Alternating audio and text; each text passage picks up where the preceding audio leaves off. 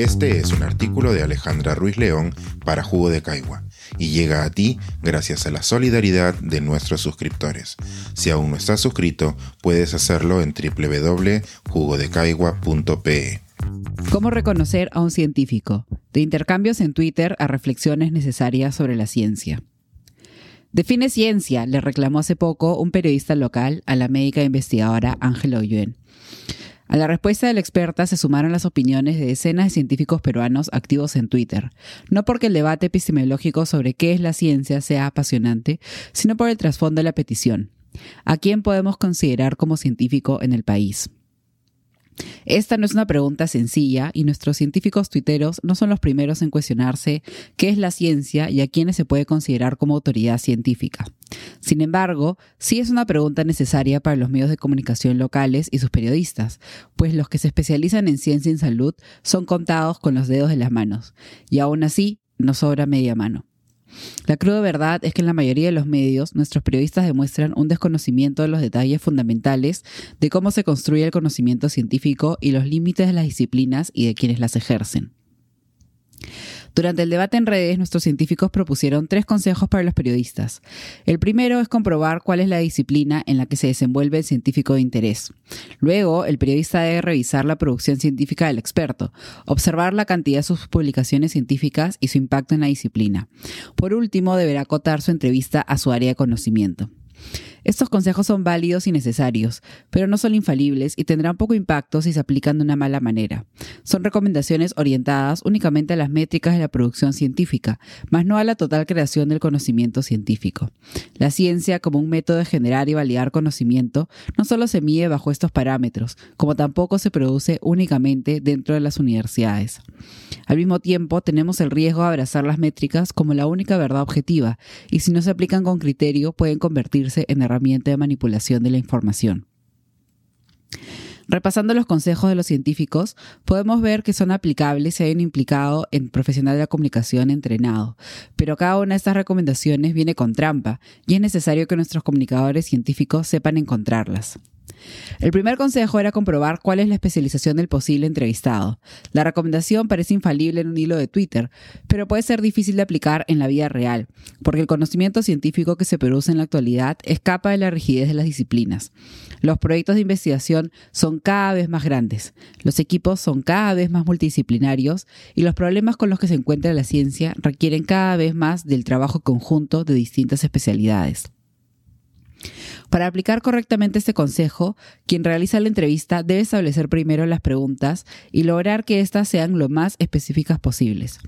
Por ejemplo, si deseamos realizar una entrevista sobre las vacunas, podemos llamar a profesionales de diferentes áreas, como biólogos, médicos, farmacéuticos, bioquímicos, etc. Cada uno podrá responder a determinadas preguntas según su conocimiento, pero si la pregunta fuera si el gobierno debe o no sacar una ley para que las empresas exijan la vacunación obligatoria, el consejo científico estaría fuera de lugar.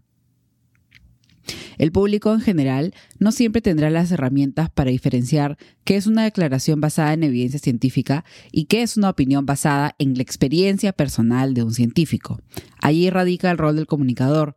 Quien elige esta fuente debe comprobar que la información que se brinda sea la adecuada. El segundo consejo científico tuitero era revisar el impacto de la investigación del experto. Para eso se cuentan con herramientas cuantificables como la cantidad de publicaciones, el número de citas por publicación, el nivel de impacto de la revista, publicaciones en revistas indexadas, entre otras métricas. Sin embargo, esas también tienen limitaciones que generan grandes desbalances en la publicación del conocimiento científico. Nuestra primera limitación es el poco presupuesto de la investigación realizada en el Perú, que impacta en el número de publicaciones de nuestros investigadores, los que en un gran porcentaje dedican su tiempo a enseñar, asesorar, investigar, etc. Por otro lado, las publicaciones realizadas en inglés tienden a ser beneficiadas por el sistema actual de publicación científica. Y por último, las métricas de publicación hacen objetivos los sesgos de género que influyen en las mujeres científicas tengan un menor impacto en sus publicaciones. Usar rígidamente las métricas de publicación deja fuera otras formas de producir y compartir conocimiento que no sea el impacto global y en inglés. Por poner un ejemplo, si un experto nacional realiza una investigación con un impacto local, sus resultados probablemente serán publicados en una revista científica de rango nacional. en lugar de las revistas más conocidas como Nature, Science o Cell, que aunque también incluyen publicaciones con impactos locales, tienden a estar dirigidas a un público global.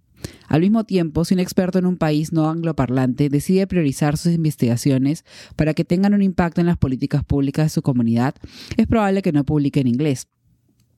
Estos son algunos de los ejemplos de las diversas aplicaciones del conocimiento generado, el cual no se debe medir según el impacto obtenido por la maquinaria de producción científica. El último consejo era acotar la entrevista al área de conocimiento del entrevistado. Sin embargo, este consejo se aplica tanto para los periodistas como para los expertos, quienes tienen que conocer el límite de sus conocimientos y la responsabilidad de sus opiniones.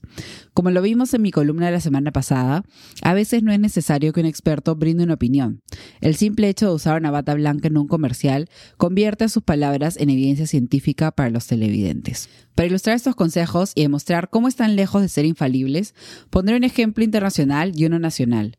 Uno de los principales expertos en virología es Luc Montagnier.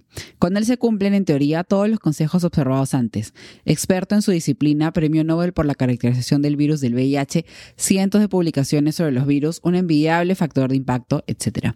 Sin embargo, en los últimos años ha sido esa misma autoridad y métrica científica lo que ha permitido convertirse en una de las voces más activas del movimiento negacionista del COVID y de las vacunas.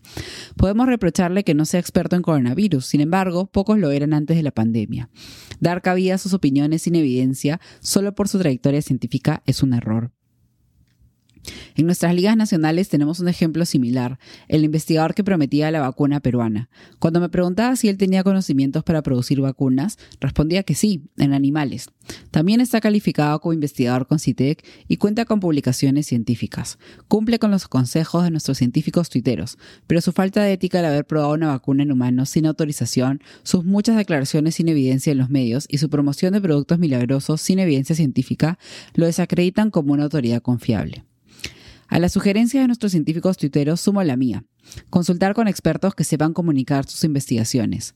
Acepto que mi opinión se inclina a dar una mayor importancia a la forma en que comunicamos la ciencia, porque es la disciplina en la que me especializo. Sin embargo, considerar la comunicación del conocimiento como un paso externo a la creación del mismo nos lleva a repetir los errores de siempre, a que existan periodistas que desconozcan la definición de ciencia y que se publiquen reportajes sobre las gallinas que ponen los huevos anti-COVID. Este es un artículo de Alejandra Ruiz León para Jugo de Y llega a ti gracias a la solidaridad de nuestros suscriptores. Si aún no estás suscrito, puedes hacerlo en www.jugodecaigua.pe.